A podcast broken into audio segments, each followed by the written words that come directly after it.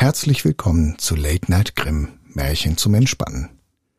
Mein Name ist Jens Henning Gläsker und ich lade dich ein, es dir bequem zu machen. Vielleicht auf dem Sofa, vielleicht schon im Bett, eingemuckelt in eine angenehme Decke. Nach dem Märchen werde ich dir eine gute Nacht, süße Träume und einen erholsamen Schlaf wünschen. Und nun viel Spaß mit dem Märchen von einem, der auszog, das Fürchten zu lernen. Von den Gebrüdern Grimm. Ein Vater hatte zwei Söhne, davon war der älteste klug und gescheit und wusste sich in alles wohl zu schicken.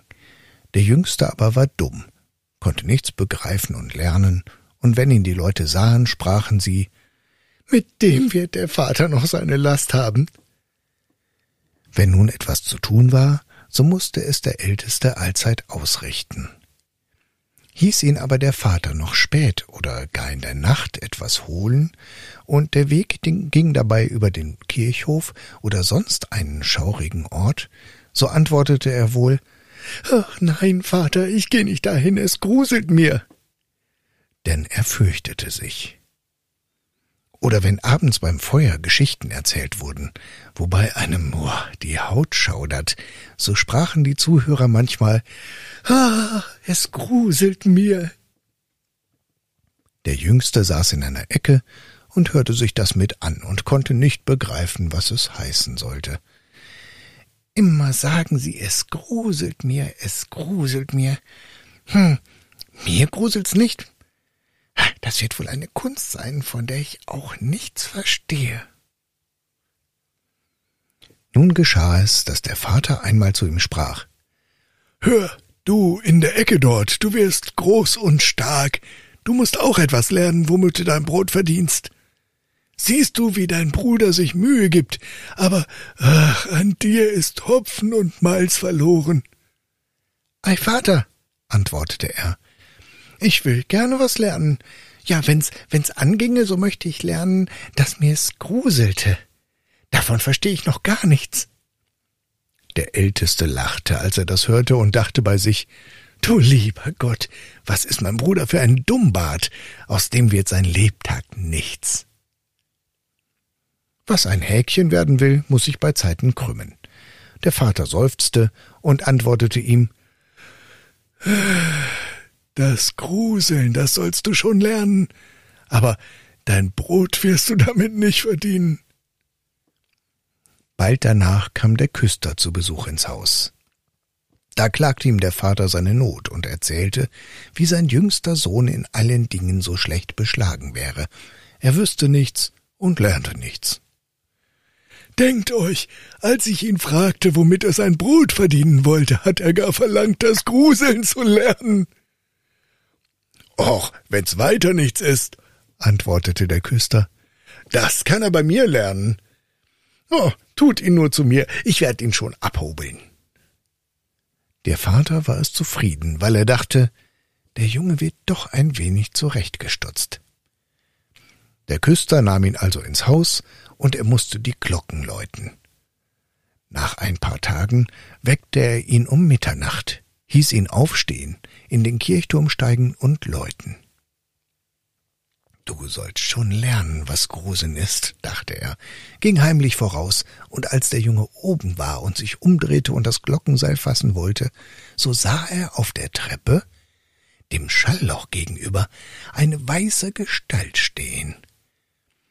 Wer da? rief er, aber die Gestalt gab keine Antwort, regte und bewegte sich nicht. Gib Antwort, rief der Junge. Oder mache, dass du fortkommst. Du hast hier in der Nacht nichts zu schaffen. Der Küster aber blieb unbeweglich stehen, damit der Junge glauben sollte, es wäre ein Gespenst. Der Junge rief zum zweiten Mal Was willst du hier? Sprich, wenn du ein ehrlicher Kerl bist, oder ich werfe dich die Treppe hinab.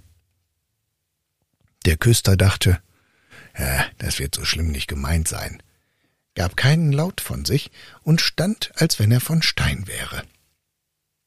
Da rief ihn der Junge zum dritten Mal an, und als das auch vergeblich war, nahm er einen Anlauf und stieß das Gespenst die Treppe hinab, dass es zehn Stufen hinabfiel und in einer Ecke liegen blieb.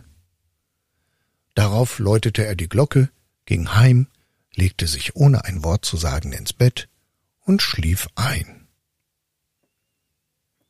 Die Küsterfrau wartete lange Zeit auf ihren Mann, aber er wollte nicht wiederkommen. Da ward ihr endlich Angst. Sie weckte den Jungen und fragte, Weißt du, wo mein Mann geblieben ist? Er ist vor dir auf den Turm gestiegen. Nein, antwortete der Junge, aber da hat einer dem Schallloch gegenüber auf der Treppe gestanden, und weil er keine Antwort geben und auch nicht weggehen wollte, so habe ich ihn für einen Spitzbuben gehalten und hinuntergestoßen. Geht nur hin, ihr werdet ihr sehen, ob er es gewesen ist, aber wenn, aber wenn, dann, dann sollt es mir leid tun. Die Frau sprang fort und fand ihren Mann, der in einer Ecke lag und jammerte und ein Bein gebrochen hatte. Sie trug ihn herab und eilte mit lautem Geschrei zu dem Vater des Jungen. Euer Junge, rief sie, hat ein großes Unglück angerichtet. Mein Mann hat er die Treppe hinabgeworfen, dass er ein Bein gebrochen hat. Oh, schafft den Taugenichts aus unserem Haus. Der Vater erschrak, kam herbeigelaufen und schalt den Jungen aus. Was sind das für gottlose Streiche? Die muss dir der Böse eingegeben haben. Vater, antwortete er, hört nur an, ich bin ganz unschuldig. Er stand da in der Nacht wie einer, der Böses im Sinne hat. Ich wusste nicht, wer es war, und hab ihn dreimal ermahnt zu reden oder wegzugehen. Ach, sprach der Vater, mit dir erleb ich nur Unglück. Geh mir aus den Augen, ich will dich nicht mehr sehen. Ja, Vater, recht gerne. Wartet nur bis Tag ist. Da will ich ausgehen und das Gruseln lernen. So verstehe ich doch eine Kunst, die mich ernähren kann. Ah, lerne, was du willst, sprach der Vater. Mir ist alles einerlei. Da hast du fünfzig Taler. Damit geh in die weite Welt und sage keinem Menschen, wo du her bist und wer dein Vater ist, denn äh, ich muss mich deiner schämen. Ja, Vater, wie ihr es haben wollt. Wenn ihr nicht mehr verlangt, das kann ich leicht tun. Als nun der Tag anbrach, steckte der Junge seine fünfzig Taler in die Tasche, ging hinaus auf die große Landstraße und sprach immer wieder vor sich hin Wenn's mir nur gruselte, wenn's mir nur gruselte. Da kam ein Mann heran, der hörte das Gespräch. Er hörte ganz genau die Worte, die der Junge mit sich selber führte, und als sie ein Stück weiter waren, dass man den Galgen sehen konnte, sagte der Mann zu ihm Siehst du, dort ist der Baum, wo sieben mit des Seilers Tochter Hochzeit gehalten haben. Und jetzt das Fliegen lernen. Setz dich darunter und warte, bis die Nacht kommt. So wirst du schon noch das Gruseln lernen. Na, wenn weiter nichts dazu gehört, antwortete der Junge, das ist leicht getan. Lerne ich aber so geschwind das Gruseln, so sollst du meine fünfzig Taler haben. Komm nur morgen früh wieder zu mir. Da ging der Junge zu dem Geigen, setzte sich darunter und wartete, bis der Abend kam. Und weil ihn fror, machte er sich ein Feuer an. Aber um, um, aber um Mitternacht ging der Wind so kalt, dass er trotz des Feuers nicht warm werden wollte. Und als der Wind die Gehängten gegeneinander stieß, dass sie sich hin und her bewegten, so dachte er, ha, du frierst unten bei dem Feuer, was mögen die da oben erst frieren und zappeln? Und weil er mitleidig war, legte er die Leiter an, stieg hinauf, knüpfte einen nach dem anderen los und holte sie alle sieben herab. Darauf schürte er das Feuer, blies es an und setzte sie rings herum, dass sie sich wärmen sollten. Aber sie saßen da und regten sich nicht. Und das Feuer ergriff ihre Kleider. Da sprach er Nehmt euch in Acht, sonst hänge ich euch wieder hinauf. Die Toten aber hörten nicht, schwiegen und ließen ihre Lumpen fortbrennen. Da ward er bös und sprach Oh, wenn ihr nicht acht geben wollt, so kann ich euch auch nicht helfen. Ich will nicht mit euch verbrennen. Und hing sie der Reihe nach wieder hinauf. Nun setzte er sich zu seinem Feuer und schlief ein. Und am andern Morgen, da kam der Mann zu ihm, wollte die fünfzig Taler haben und sprach Nun, weißt du, was Gruseln ist? Nein, antwortete er. Woher sollte ich das wissen? Die da droben haben das Maul nicht aufgetan und waren so dumm, dass die die paar alten Lappen, die sie am Leibe haben, brennen ließen. Da sah der Mann, dass er die fünfzig Taler heute nicht davontragen würde, ging fort und sprach So einer ist mir noch nicht untergekommen. Der Junge ging auch seines Wegs und fing wieder an, vor sich hinzureden. Ach, wenn's mir nur gruselte, wenn's mir nur gruselte. Das hörte ein Fuhrmann, der hinter ihm herschritt und fragte, Wer bist du? Ich weiß nicht, antwortete der Junge. Der Fuhrmann fragte weiter, Wo bist du her? Ich weiß nicht. Wer ist dein Vater? Das darf ich nicht sagen. Was brummst du beständig in den Bad hinein? Ei, antwortete der Junge, ich wollte, dass mir's gruselte, aber niemand kann's mich lehren. Ach, lass dein dummes Geschwätz, sprach der Fuhrmann. Komm, geh mit mir, ich will sehen, was ich dir beibringe. Der Junge ging mit dem Fuhrmann, und abends gelangten sie zu einem Wirtshaus, wo sie übernachten wollten. Da sprach er beim Eintritt in die Stube wieder ganz laut Wenn's mir nur gruselte, ach, wenn's mir nur gruselte. Der Wirt, der das hörte, lachte und sprach Wenn dich danach gelüstet, dazu sollst du hier wohl Gelegenheit haben. Ach, schweig stille, sprach die Wirtsfrau. So mancher Vorwitziger hat schon sein Leben eingebüßt. Es wäre Jammer und schade um die schönen Augen, wenn die das Tageslicht nicht wiedersehen sollten. Der Junge aber sagte Wenn's noch so schwer wäre, ich will's einmal lernen. Deshalb bin ich ja ausgezogen. Er ließ dem Wirt auch keine Ruhe, bis dieser erzählte, nicht weit davon stünde ein verwünschtes Schloss, wo einer wohl lernen könnte, was Gruseln wäre, wenn er nur drei Nächte darin wachen wollte. Der König hätte dem, der's wagen wollte, seine Tochter zur Frau versprochen, und die wäre die schönste Jungfrau, welche die Sonne beschien. In dem Schlosse steckten auch große Schätze, von bösen Geistern bewacht, die würden dann frei und könnten einen Armen sehr reich machen. Schon viele wären wohl hinein, aber noch keiner ward herausgekommen.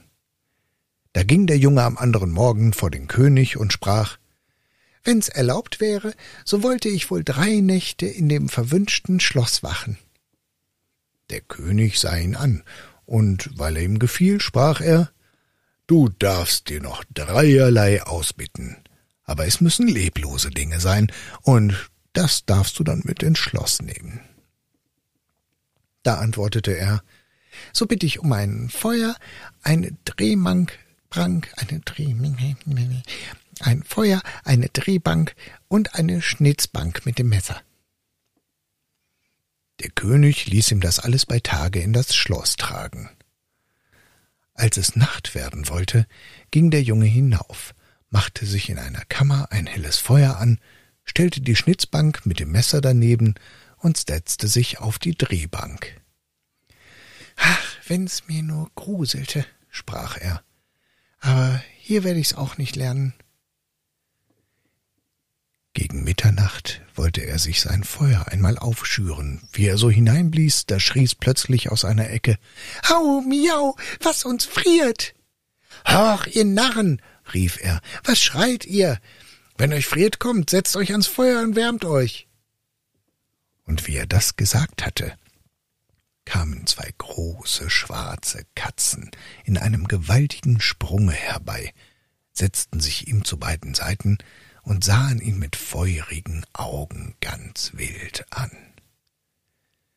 Über ein Weilchen, als sie sich gewärmt hatten, sprachen sie Kamerad, wollen wir eins in der Karte spielen?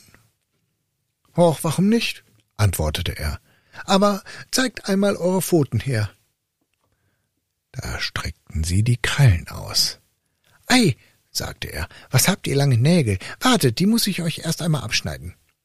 Damit packte er sie beim Kragen, hob sie auf die Schnitzbank und schraubte ihnen die Pfoten fest. Euch hab ich auf die Finger gesehen, sprach er. Da vergeht mir die Lust zum Kartenspiel, schlug sie tot und warf sie hinaus ins Wasser. Als er aber die zwei zur Ruhe gebracht hatte und sich wieder zu seinem Feuer setzen wollte, da kamen aus allen Ecken und Enden schwarze Katzen und schwarze Hunde an glühenden Ketten, immer mehr und mehr, dass er sich nicht mehr bewegen konnte. Die schrien greulich, traten ihm auf sein Feuer, zerrten es auseinander und wollten es ausmachen. Das sah er ein Weilchen ruhig mit an, als es ihm aber zu arg ward, fasste er sein Schnitzmesser und rief Fort mit dir, du Gesindel. und haute auf sie los. Ein Teil sprang weg, die anderen schlug er tot und warf sie hinaus in den Teich. Als er wiedergekommen war, blies er aus den Funken sein Feuer frisch an und wärmte sich. Und als er so saß, wollte ihn, wollten ihm die Augen nicht länger offen bleiben, und er bekam Lust zu schlafen. Da blickte er um sich und sah in der Ecke ein großes Bett. Oh, das ist mir eben recht, sprach er und legte sich hinein. Als er aber die Augen zutun wollte, so fing das Bett von selber an zu fahren und fuhr im ganzen Schloss herum. Recht so, sprach er, nur besser zu. Da rollte das Bett fort, als wären sechs Pferde vorgespannt, über Schwellen und Treppen, auf und ab, auf einmal, hopp, hopp, warf es um, das unterste zu oberst, dass es wie ein Berg auf ihm lag. Aber er schleuderte Decken und Kissen in die Höhe, stieg heraus und sagte, nun mag fahren, wer Lust hat, legte sich an sein Feuer und schlief, bis es Tag war. Am Morgen kam der König, und als er ihn da auf der Erde liegen sah, meinte er, die Gespenster hätten ihn umgebracht und er wäre tot. Da sprach er Ja, es ist doch schade um den schönen Menschen. Das hörte der Junge, richtete sich auf und sprach So weit ist's noch nicht. Da verwunderte sich der König, freute sich aber und fragte, wie es ihm gegangen wäre. Oh, recht gut, antwortete er. Eine Nacht wäre er herum, die anderen zwei werden auch herumgehen. Als er zum Wirt kam, da machte dieser große Augen. Ho, ich dachte nicht, sagte er, dass ich dich wieder lebendig sehen würde. Hast du nun gelernt, was Gruseln ist? Nein, sagte er, es ist alles vergeblich. Wenn's mir nur einer sagen, sagen könnte. Die zweite Nacht ging er abermals hinauf ins alte Schloss, setzte sich zum Feuer und fing sein altes Lied wieder an.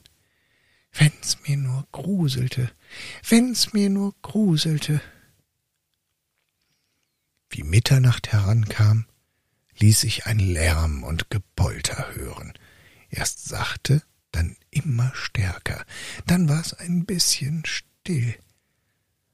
Endlich kam mit lautem Geschrei ein halber Mensch den Schornstein herab und fiel vor ihn hin. Fiel, fiel vor ihn hin. Hilda! rief er.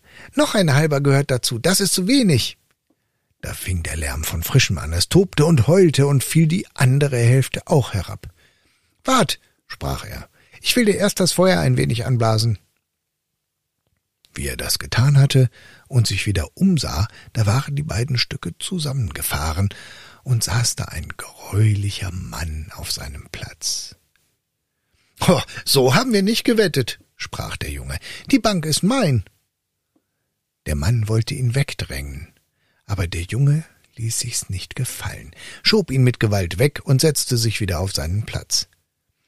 Da fielen noch mehr Männer herab, einer nach dem andern, die holten neun Totenbeine und zwei Totenköpfe, setzten auf und spielten Kegel. Der Junge bekam auch Lust und fragte Hört ihr, kann ich mitspielen? Ja, wenn du Geld hast. Geld genug, antwortete er, aber eure Kugeln sind nicht recht rund.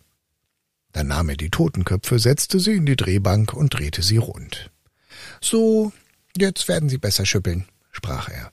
Heda, nun geht's lustig. Er spielte mit und verlor etwas von seinem Geld, Als es aber zwölf schlug, war alles vor seinen Augen verschwunden. Er legte sich nieder und schlief ruhig ein. Am anderen Morgen kam der König und wollte sich erkundigen. Wie ist dir es diesmal ergangen? fragte er. Ich habe gekegelt, antwortete er, und ein paar Heller verloren. Hat dir denn nichts gegruselt? Ei was, sprach er, lustig habe ich mich gemacht. Wenn ich nur wüsste, was Gruseln wäre. In der dritten Nacht setzte er sich wieder auf seine Bank und sprach ganz verdrießlich Wenn's mir nur gruselte. Als es spät ward, kamen sechs große Männer und brachten eine Totenlade hereingetragen. Da sprach er, Haha, das ist gewiss mein Vetterchen, das erst vor ein paar Tagen gestorben ist, winkte mit dem Finger und rief, Komm, Vetterchen, komm. Sie stellten den Sarg auf die Erde. Er aber ging hinzu und nahm den Deckel ab. Da lag ein toter Mann darin. Er fühlte ihm ans Gesicht, aber es war kalt wie Eis. Wart, sprach er, ich will dich ein bisschen wärmen, ging ans Feuer, wärmte seine Hand und legte sie ihm aufs Gesicht. Aber der Tote blieb kalt. Nun nahm er ihn heraus, setzte sich ans Feuer, legte ihn auf seinen Schoß und rieb ihm die Arme, damit das Blut wieder in Bewegung kommen sollte. Als auch das nichts helfen wollte, fiel ihm ein, hm, wenn zwei zusammen im Bett liegen, so wärmen sie sich brachte ihn ins Bett, deckte ihn zu und legte sich neben ihn. Über ein Weilchen war der Tote warm und fing an, sich zu regen. Da sprach der Junge, Siehst du, Vetterchen, hätte ich dich nicht gewärmt. Der Tote aber hub an und rief, Jetzt will ich dich erwürgen. Was? sagte er. Ist das mein Dank? Oh, gleich sollst du wieder in den Sarg. Hub ihn auf, warf ihn hinein und machte den Deckel zu. Da kamen die sechs Männer und trugen ihn wieder fort. Ach, es will mir nicht gruseln, sagte er. Hier lerne ich's für mein Lebtag nicht. Da trat ein Mann herein, der war größer als alle anderen und sah fürchterlich aus. Er war aber alt und hatte einen langen weißen Bart. Oh, du Wicht, rief er, nun sollst du bald lernen, was Gruseln ist, denn du sollst sterben. Nicht so schnell, antwortete der Junge. Soll ich sterben, so muss ich auch dabei sein. Oh, dich will ich schon packen, sprach der Unhold. Sachte, sachte, mach dich nicht so breit. So stark wie du bin ich auch und wohl noch stärker. Oh, das wollen wir sehen, sprach der Alte. Bist du stärker als ich, so will ich dich gehen lassen. Komm, wir wollen's versuchen. Da führte er ihn durch dunkle Gänge zu einem Schmiedefeuer, nahm eine Axt und schlug den einen Amboss mit einem Schlag in die Erde. Das kann ich noch besser, sprach der Junge und ging zu dem anderen Amboss. Der Alte stellte sich nebenhin und wollte zusehen, und sein weißer Bart hing herab. Da fasste der Junge die Axt, spaltete den Amboss auf einen Hieb und klemmte den Bart des Alten mit hinein. Nun hab ich dich, sprach der Junge. Jetzt ist das Sterben an dir. Dann fasste er eine Eisenstange und schlug auf den Alten los, bis er wimmerte und bat, er möchte aufhören. Er wollte ihm große Reichtümer geben. Der Junge zog die Axt raus und ließ ihn los. Der Alte führte ihn wieder ins Schloss zurück und zeigte ihm in einem Keller drei Kasten voll Gold. Davon, sprach er, ist ein Teil den Armen, der andere dem König, der dritte dein. In dem schlug es zwölfe, und der Geist verschwand, also dass der Junge im Finstern stand. Ich werde mir doch heraushelfen können, sprach er, tappte herum, fand den Weg in die Kammer und schlief dort bei seinem Feuer ein. Am andern Morgen kam der König und sagte Nun wirst du gelernt haben, was Gruseln ist, oder? Nein, antwortete er. Was ist's nur? Mein toter Vetter war da und ein bärtiger Mann ist gekommen, der hat mir da unten viel Geld gezeigt. Aber, aber was Gruseln ist? Nee, was Gruseln ist, hat mir keiner gesagt. Da sprach der König. Du hast das Schloss erlöst und sollst meine Tochter heiraten. Das ist alles recht gut, antwortete er, aber ich weiß noch immer nicht, was Gruseln ist. Da ward das Gold heraufgebracht und die Hochzeit gefeiert. Aber der junge König, so lieb er seine Gemahlin hatte und so vergnügt er war, sagte doch immer ah, Wenn's mir nur gruselte, wenn's mir nur gruselte. Das verdroß sie endlich. Ihr Kammermädchen sprach Ich will Hilfe schaffen, das Gruseln soll er schon lernen. Sie ging hinaus zum Bach, der durch den Garten floß, und ließ sich einen ganzen Eimer voll Gründlinge holen.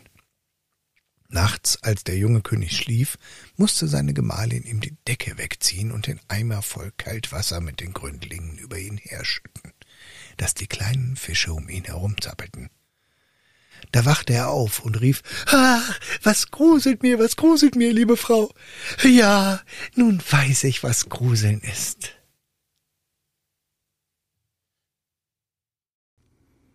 Das war Late Night Grimm, Märchen zum Entspannen.